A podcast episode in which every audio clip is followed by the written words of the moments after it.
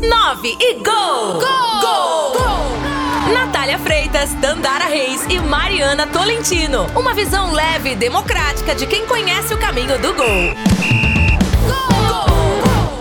Estamos no ar com mais uma edição do podcast 9 Gol. Chegamos ao 36º episódio e mais uma vez eu estou aqui acompanhada de Mariana Tolentino e Natália Freitas. Tudo bem com você, Mariana? Oi, Tandara. Oi, Natália. Oi também a todos que estão nos acompanhando em mais uma edição do, aqui no podcast 9 Gol. É um prazer estar novamente aqui é, nesse podcast, fazendo outra entrevista bem legal. E vamos nessas juntas, como sempre. Oi, Natália, tudo bem? Oi, Tandara, tudo bem? Grande abraço para você, para Mariana. Vamos mais uma vez falar de futebol americano aqui no podcast 9 Gol. Isso mesmo, hoje a nossa entrevista especial é com o novo treinador do Goiânia Rednecks, o Gustavo Henrique, ele que vai assumir o comando na equipe nessa temporada e o time vai voltar a disputar o Campeonato Brasileiro de Futebol Americano. Gol de placa! E no nosso gol de placa de hoje, vamos falar novamente sobre o futebol americano. Vamos trazer esse esporte que está crescendo aqui em Goiás, crescendo aqui em Goiânia, em pauta. E hoje vamos conversar com um técnico do head coach né, do Goiânia Rednecks, que vai assumir esse ano. E a gente vai falar um pouco sobre a preparação do time que confirmou a participação no Campeonato Brasileiro de Futebol Americano. Oi, Gustavo, é um prazer falar com você. É um prazer estar aqui com vocês e falar um pouco desse esporte que é o que mais cresce no, no Brasil, sem falsa demagogia, é de fato o, o esporte que mais cresce no Brasil, tanto em popularidade, audiência e praticantes. Gustavo, antes de mais nada, fala um pouquinho sobre você, para quem não te conhece. Então, é, eu tenho 30, 31 anos, vou fazer 32 em agosto. É, eu trabalho com futebol americano desde 2014, na verdade, né? de 2010 a 2013 é, eu era atleta, né, da modalidade flag football, que é uma, uma, modalidade sem contato, né, então também sem equipamentos. Na transição de, de flag para futebol americano de fato com equipamentos, eu acabei tendo muitas lesões e tudo. É, não acompanhei o ritmo que deve ser feito o futebol americano, que não é um esporte de final de semana, você, você tem que se dedicar de fato na academia, treino, personal, nutricionista, tudo, para você manter um, um, corpo saudável, né? É, não é nem tanto por pancadas nem nada, mas é um esporte muito intenso, então acabou que eu não, não acompanhei o ritmo. 2000, só que eu não queria sair, né, do, do, do mundo do futebol americano, porque eu acredito que é, todo mundo que já, que já vivenciou algum tipo de esporte acaba viciando mesmo e, e aquele ambiente de competição, de, de tudo, né, de, de vestiário, você acaba querendo aquilo sempre. Então, em 2014, é, eu comecei, já em 2013, eu comecei a ajudar os técnicos é, dos times que eu participei, né, do, tanto do Goiânia Cascavéis quanto o Goiânia Tigres, que na época ainda era Vila Nova Tigres, depois foi para Goiânia Tigres. É, e eu ajudava os técnicos no setor ofensivo, né, então no ataque. Depois, em 2014, é, eu assumi como head coach do, do Goiânia Tigres, né? Já tinha mudado, se não me engano, de Vila Nova para Goiânia Tigres como técnico principal. Em 2015, o Goiânia Tigres fez uma fusão com o Goiânia Rednecks. É, e eu também participei de, dessa fusão, né? Só que na época o Goiânia Rednecks tinha acabado de contratar um técnico francês e eu ajudei na, na, na transição dos jogadores de ataque do Goiânia Tigres para o Goiânia Rednecks. Isso foi, acho que até agosto de 2015. Depois de, disso, eu voltei, eu saí, né, do, do projeto, voltei a trabalhar com futebol americano em 2016, no time Tubarões Cerrado, que é um time de Brasília, um time bem tradicional no futebol americano em cenário nacional.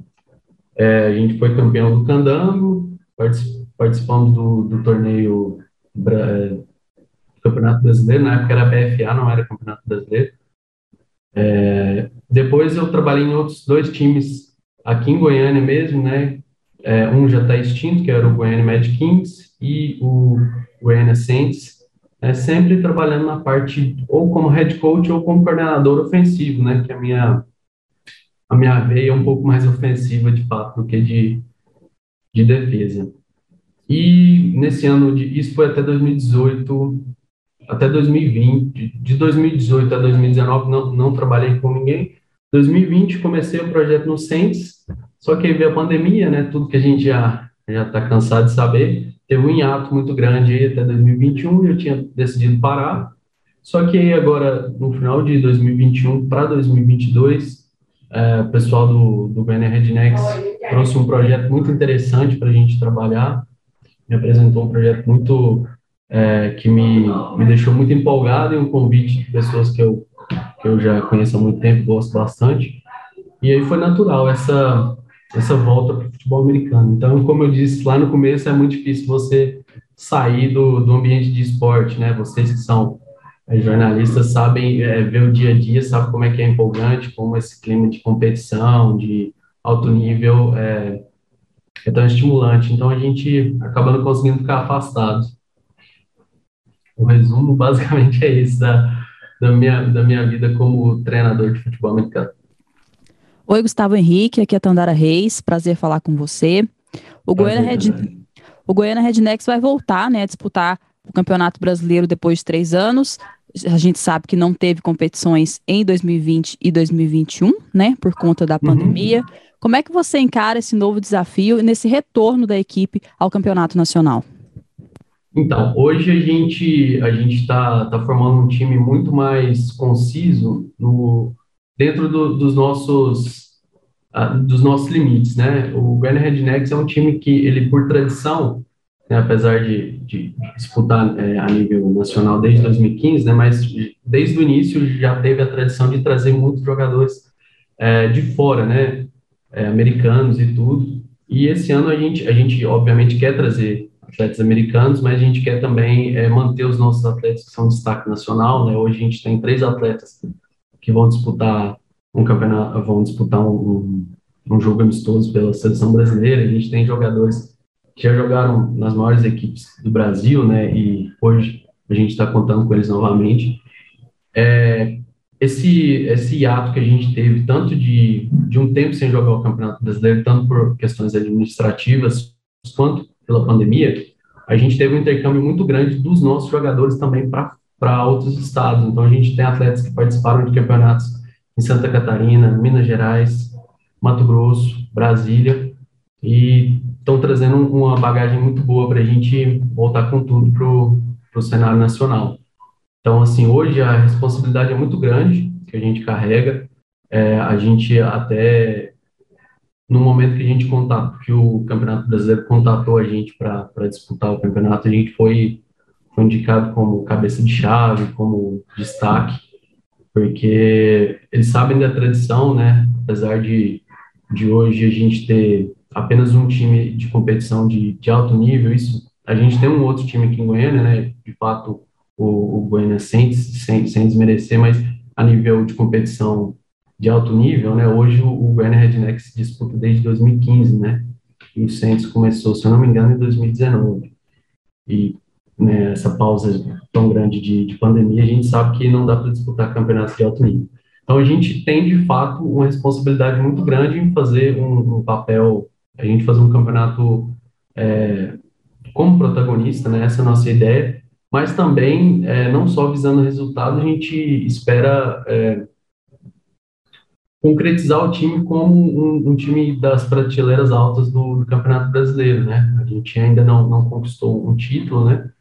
Então a gente precisa concretizar é, é, essa nossa imagem como, como protagonista mesmo e montar, é, fortalecer as nossas bases e, e para ano que vem eu acho que fazer um trabalho ainda melhor, que esse ano é um trabalho de fortalecimento, como eu disse, a gente tem muitos atletas que é, de Goiânia que vão para outros estados, né, que recebem é, recebem aí convite ou propostas de emprego para outros times.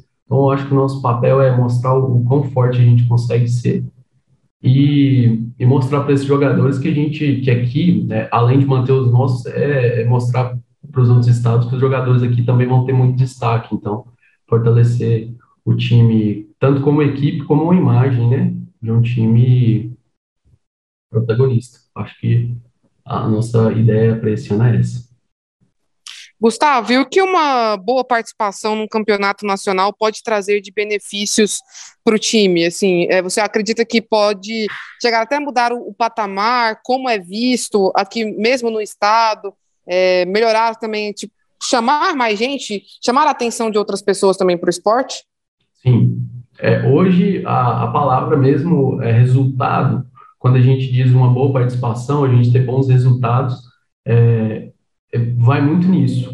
Em, em, acho que em três esferas, vamos dizer assim, né? Uma é mostrar que a gente é um, não é um time fornecedor de jogadores, mas a gente pode ser um time também de, de, de atrair jogadores, ser um polo de, de futebol americano, até porque a gente está em, em, a gente sabe, né? Goiânia, Goiás é, é um é um setor muito estratégico para praticamente todos os todas as regiões do país. Então a gente pode atrair jogadores de Minas, de Brasília, do próprio Mato Grosso, para ter visibilidade aqui. Então, a gente quer ser um time de referência e um objetivo para os jogadores, é, além dos nossos grandes jogadores, que a gente tem um, um elenco é, muito bom, muito forte, a gente também ser um objetivo para outros grandes jogadores, é, até para a gente ser, os nossos jogadores cada vez mais sejam mais notados pela seleção brasileira. Eu acho que esse é o objetivo, mesmo em um esporte semi-profissional, é um objetivo, claro. A gente hoje tem três jogadores na seleção brasileira, mas a gente quer, putz, daqui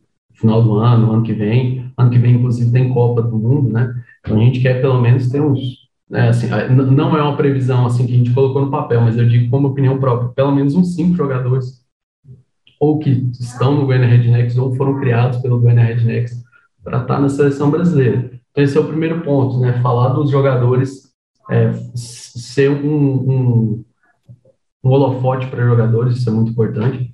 Segundo, é, a torcida.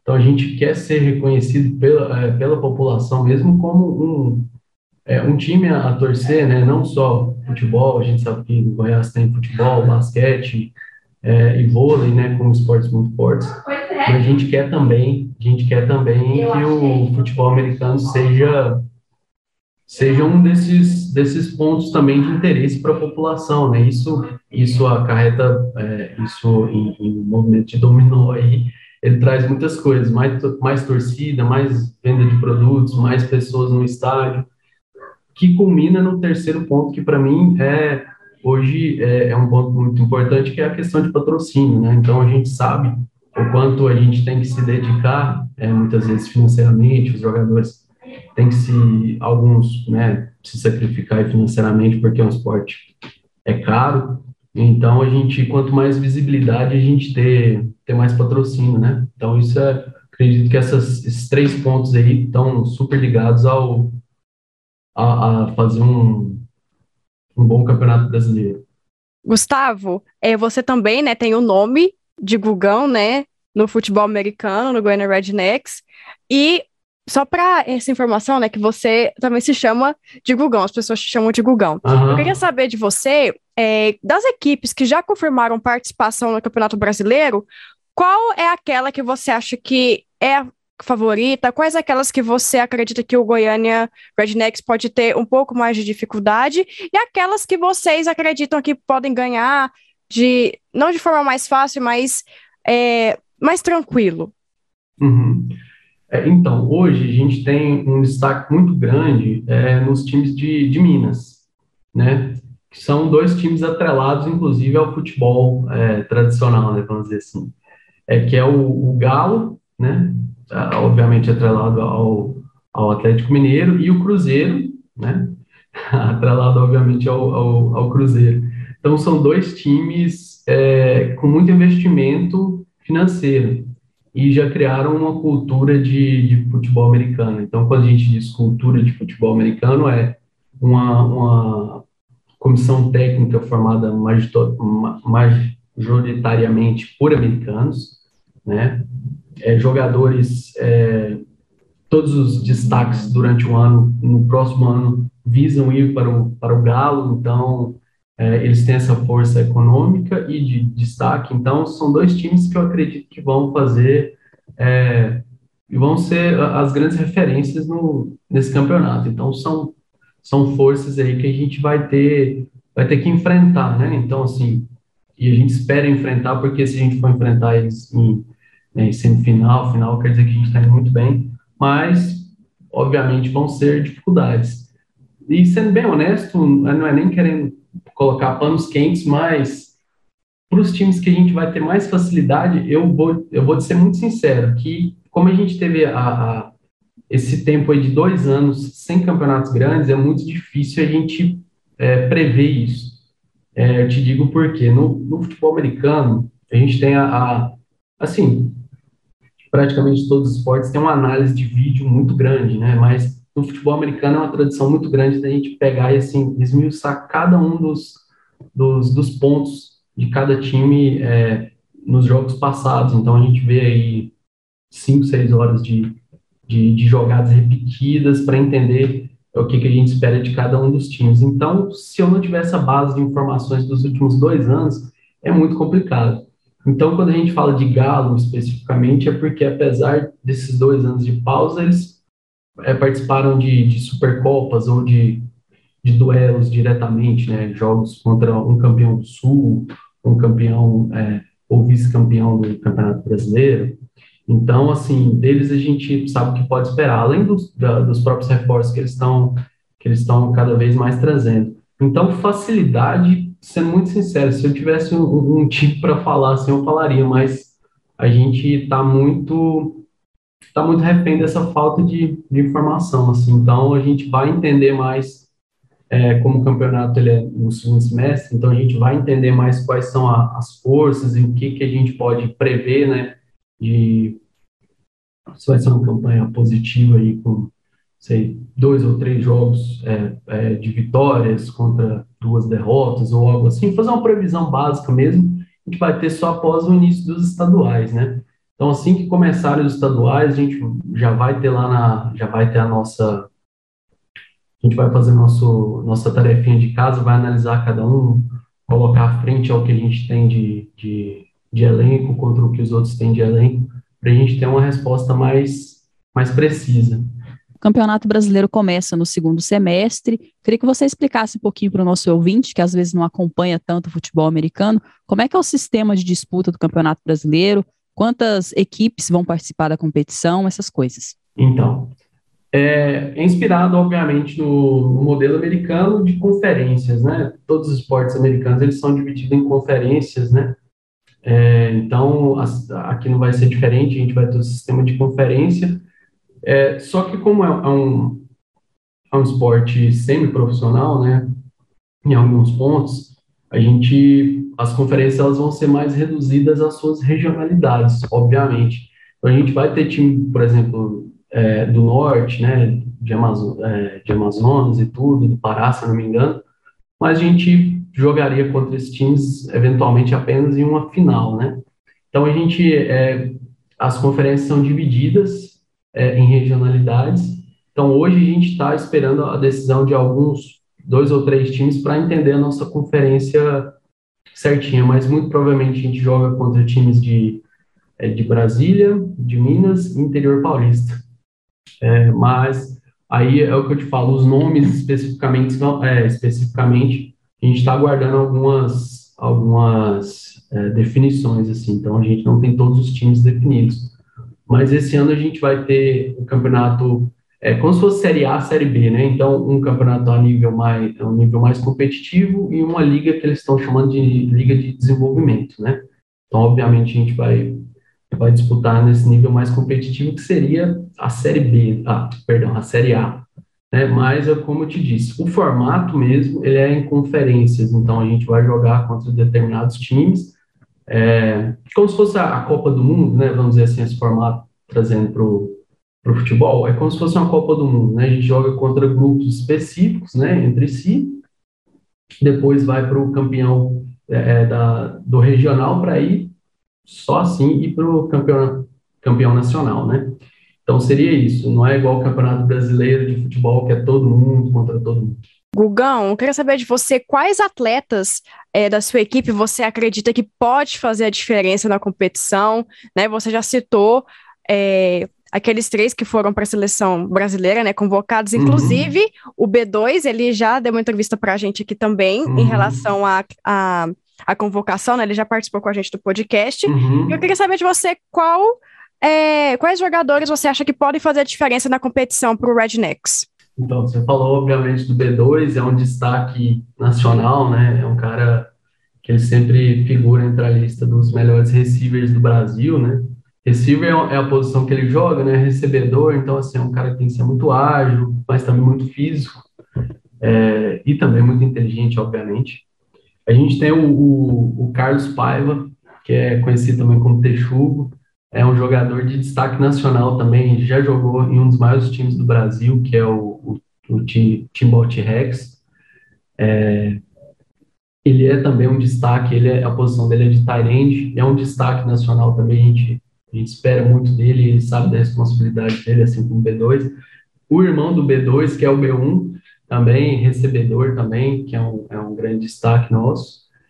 É, hoje a gente tem o, o Murilo, que também está indo para a seleção brasileira, então o B2, Texugo, Murilão estão indo para a seleção brasileira. São atletas aí que a gente, que a gente tem muita confiança né, para esse ano. É, e, honestamente, a gente, a, a, gente espera de todos né, que façam um grande campeonato e ter a responsabilidade que a gente leva o nome da cidade, né?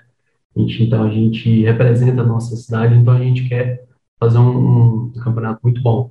Mas, assim, eu digo muito, eu, todos esses jogadores são de ataque, né? Porque a minha filosofia é uma filosofia mais de ataque, mas a gente tem muitos destaques também na, na defesa. A gente também quer é, ainda mais o nosso, nosso time de defesa. A gente tem grandes nomes, tem o Thiagão, tem o Alexandre Rosa, é, a gente tem muitos bons jogadores mesmo para trazer esse ano. É, vão fazer um campeonato muito bom. Gustavo, e a sua expectativa como treinador né, para essa competição? Olha, a gente, a gente espera pelo menos é, chegar aos finais de conferência, né, que seriam aí as semifinais, né, vamos dizer assim, que é o que a gente tem, tem vislumbrado, né, dentro do, do que a gente coloca como objetivo. Obviamente, o objetivo é ser campeão, a gente nunca vai entrar na competição para figurar, né, a gente quer ser campeão, é claro. Mas dentro do que a gente analisa e também para não criar nenhuma falsa expectativa, uma frustração, a gente, dentro do que a gente coloca, é que a gente chegue pelo menos às semifinais. Então, assim, é, a gente quando, quando entra, depois do, da fase de grupos, né, a gente chama isso de playoffs, né? É, então, que é um mata-mata, né? Então, a gente, quando a gente vai para os playoffs, a gente tem jogos decisivos. Então, a nossa expectativa é nos playoffs ter pelo menos duas vitórias. Obviamente, isso a gente, eu estou falando no intuito de, é, de, um, de, um, objetivo, né? A gente não vai cravar, sacramentar isso.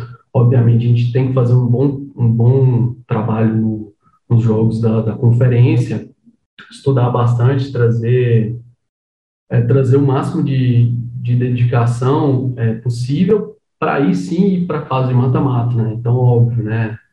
não é de maneira nenhuma falando que a gente já, a gente já está no mata-mata, óbvio que não é isso. Mas o nosso objetivo é, pelo menos, é, chegar ter, obter duas vitórias dentro dos, dos playoffs, né? Que seria algo inédito e muito importante para a gente, né? Então, é elevar muito a questão de resultados, né? E fazer um, um, um trabalho muito que seja de destaque. Então, assim, a gente, a gente sabe, né, que é, a gente tem, todo campeonato a gente tem campeão, vice, mas a gente tem times que mesmo não sendo campeões, tem, tem seu trabalho destacado. Então a gente está colocando é, objetivos para cada um dos setores né, do time. É, não sei se o pessoal está habituado com como funciona o futebol americano. Então, assim, a gente tem setores específicos dentro do time, né? É, a gente tem um time de ataque, um time de defesa, né? Os dois não estão ao mesmo tempo dentro, dentro do campo, então a gente tem objetivos separados para a defesa, objetivos separados para o ataque, e um, e um outro setor que é, que é que assim pode não ser comum para todo mundo, que é o special teams, que são jogadas específicas, né? Que basicamente é quando a gente chuta a bola, né? São é, nesses momentos que a gente tem times de chute, né? Podemos dizer assim, ou de receber o chute. A gente tem objetivo para cada um desses setores. E cada um deles, é, se a gente conseguir juntar todos os objetivos deles, a gente tem um, um resultado bacana. Então, se um ataque a gente tem um, um número mínimo de, de pontos que a gente está projetando, a defesa um número mínimo de pontos a, a sofrer, é, o special teams mesma coisa, né, número mínimo de pontos que a gente quer, é, pontos não diria, mas de conversões, quer dizer, quando o special teams, né, o time de especialista entra em campo, a gente quer que aquela jogada, vamos colocar entre muitas aspas, né, dê certo, então a gente converta aquela jogada em um resultado positivo. Aí nesse, nesse sentido a gente não teria é, é, uma pontuação específica, a gente teria mais é, questão de porcentagem, né? E se é um time é de fato muito disciplinado. Quando eu digo disciplinado, é não faltoso. Diferente de, do futebol, por exemplo, é, as faltas elas acarretam em perda de, de campo, né? Para o adversário. Então, isso acaba. Você acaba que quando você comete uma falta, você dá uma vantagem muito grande para o seu adversário. Então, a gente quer ser o, o time menos faltoso possível do campeonato. Então, isso é atrelado à disciplina. Então, a gente quer ser o time mais disciplinado, né? Isso remonta, é, isso reflete uma organização. Então, a gente quer ser um time organizado, menos faltoso possível e cumprir os objetivos que a gente tem para cada um dos que a gente chama de lado da bola, né? Então, dos lados da bola, do ataque, da, da defesa. Então, a gente quer cada um do, desses, é, desses setores é, do time, a gente tem objetivos específicos, né? Então, é, a defesa, é, a gente tem, vamos supor, né, ah, número mínimo de, de jardas, né, que é, que é o, o espaço de campo cedidas para corrida ou para passe ou para pontos sofridos. O ataque, a gente, uma porcentagem de, de jogadas que vão ser feitas por passe ou por corrida quantas dessas vezes a gente vai conseguir fazer big plays, que a gente chama, que são grandes jogadas, a gente tem um número específico para cada uma dessas desses objetivos a ser cumprido. Então a gente divide os nossos, o nosso grande objetivo, a gente divide ele em, em tijolinhos ali para você conquistar cada um desses para trazer um, um, objetivo maior. Então, não é simplesmente assim, ah, a gente quer ganhar vários jogos, beleza, mas como? Né? Então, a gente vai colocar cada um desses passos. Então, a defesa tem que se preocupar especificamente com tais e tais pontos, beleza. O ataque precisa se preocupar com tais e tais pontos. Criando essa filosofia de, de dividir os desafios, a gente espera que, que a gente cumprindo cada jogo, cumprindo o seu papel de, de pouquinho em pouquinho, a gente consiga esse, esse, esse grande objetivo. Bom, Gustavo, Goiânia Rednecks marcou uma seletiva para o próximo mês, né, no caso, esse mês mesmo, mês de fevereiro. Fala um pouquinho sobre a data dessa seletiva, quem pode participar, como que vai funcionar esse processo? Então, é na, daqui dois finais de semana, né, no dia 19, né, se eu não me engano, é isso mesmo, deixa eu só conferir o dia, dia 19, né, daqui dois sábados, né. Então, a seletiva, ela é para todo mundo, basicamente. A gente tem, a gente tem tem quatro oportunidades de você ingressar no time, né? Então, é através do, do time principal, que a gente chama de full pads, né? Que é, é o futebol americano em si, né? Que é um jogo de contato, é um jogo você vai ter é, que adquirir equipamento e tudo.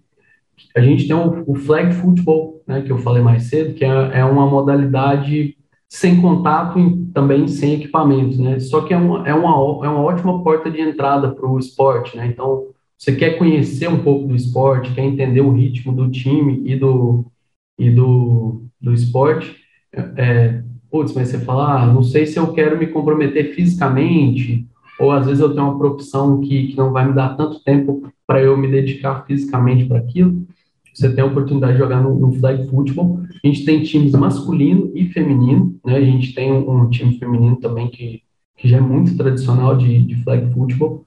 É, inclusive disputou um campeonato de beach, beach flag é, no Rio de Janeiro no mês passado, né? Foi um time misto, né? Teve feminino, masculino e um misto.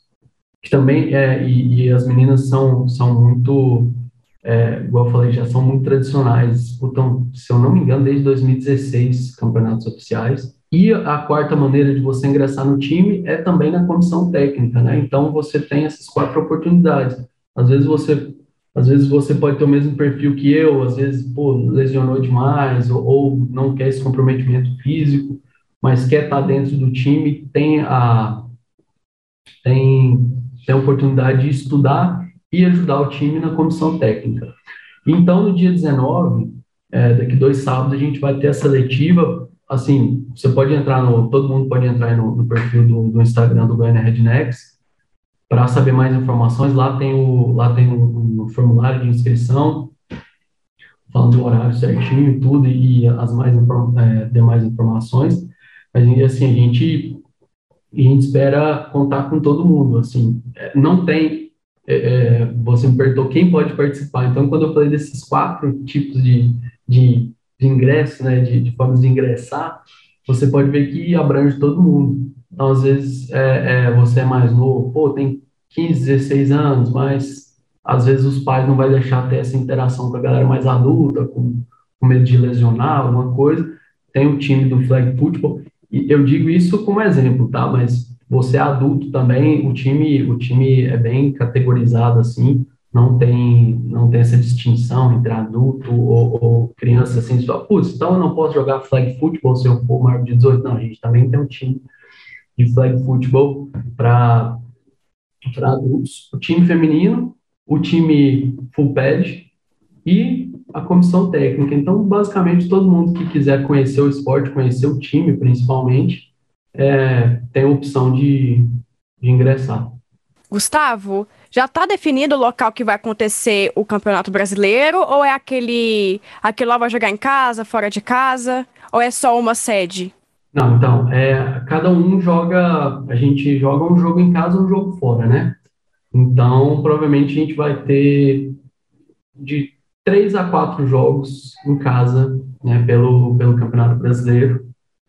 É, indo para indo os playoffs, por exemplo, indo para o mata-mata, é, obviamente, se você tiver a vantagem, né, marcou mais pontos, terminou em primeiro na, na, classificação e tudo, você, você manda os jogos em casa, né?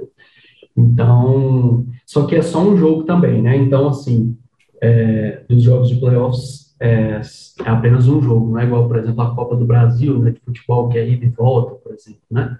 Então, por isso que eu disse que é como se fosse a Copa do Mundo mesmo, que é um jogo, é, na, no mata-mata é um jogo, então vai dar vantagem de quem, de quem ficou melhor colocado. Então é isso, Gustavo. Eu queria agradecer aqui essa participação no nosso podcast. Muito obrigada pela disponibilidade para falar um pouquinho sobre o Campeonato Brasileiro, você também que está assumindo agora. E é isso, muito obrigada. Obrigado, pessoal, pela oportunidade de falar aí. E não esqueçam de entrar lá no, no nosso Instagram, tem muita informação, tem. E às vezes, quem quiser ser patrocinador também do time pode entrar em contato, que o nosso presidente está tá à disposição para conversar sobre isso. Mulheres na História. E o destaque é para o tênis. Maria Bueno é um dos principais nomes brasileiros da modalidade. Durante a carreira, ganhou mais de 589 títulos internacionais, incluindo 19 em Grand Slam, sendo eles 7 em simples, 11 em duplas e uma dupla mista. Aos 19 anos, conquistou o número 1 do ranking mundial. Maria Bueno morreu aos 78 anos em 2018 devido a um câncer. 9 e gol! Gol! Gol! gol! Chegamos ao fim de mais um podcast 9 Gol. Grande abraço para todo mundo que nos acompanhou em mais uma edição e claro, grande abraço para vocês, meninas. Um grande abraço, Tandara, para a Natália também, e a todos que nos acompanharam aqui em mais uma edição e que nos escutaram até o final. Até a próxima. Grande abraço, Tandara, Mariana. Foi um prazer estar mais uma vez ao lado de vocês, para a gente trazer aí um esporte que não tem muita visibilidade, principalmente aqui no estado, mas que vai crescendo. É importante também, faz parte do nosso papel dar esse espaço também. Então, bem legal essa edição. Muito obrigada e até a próxima.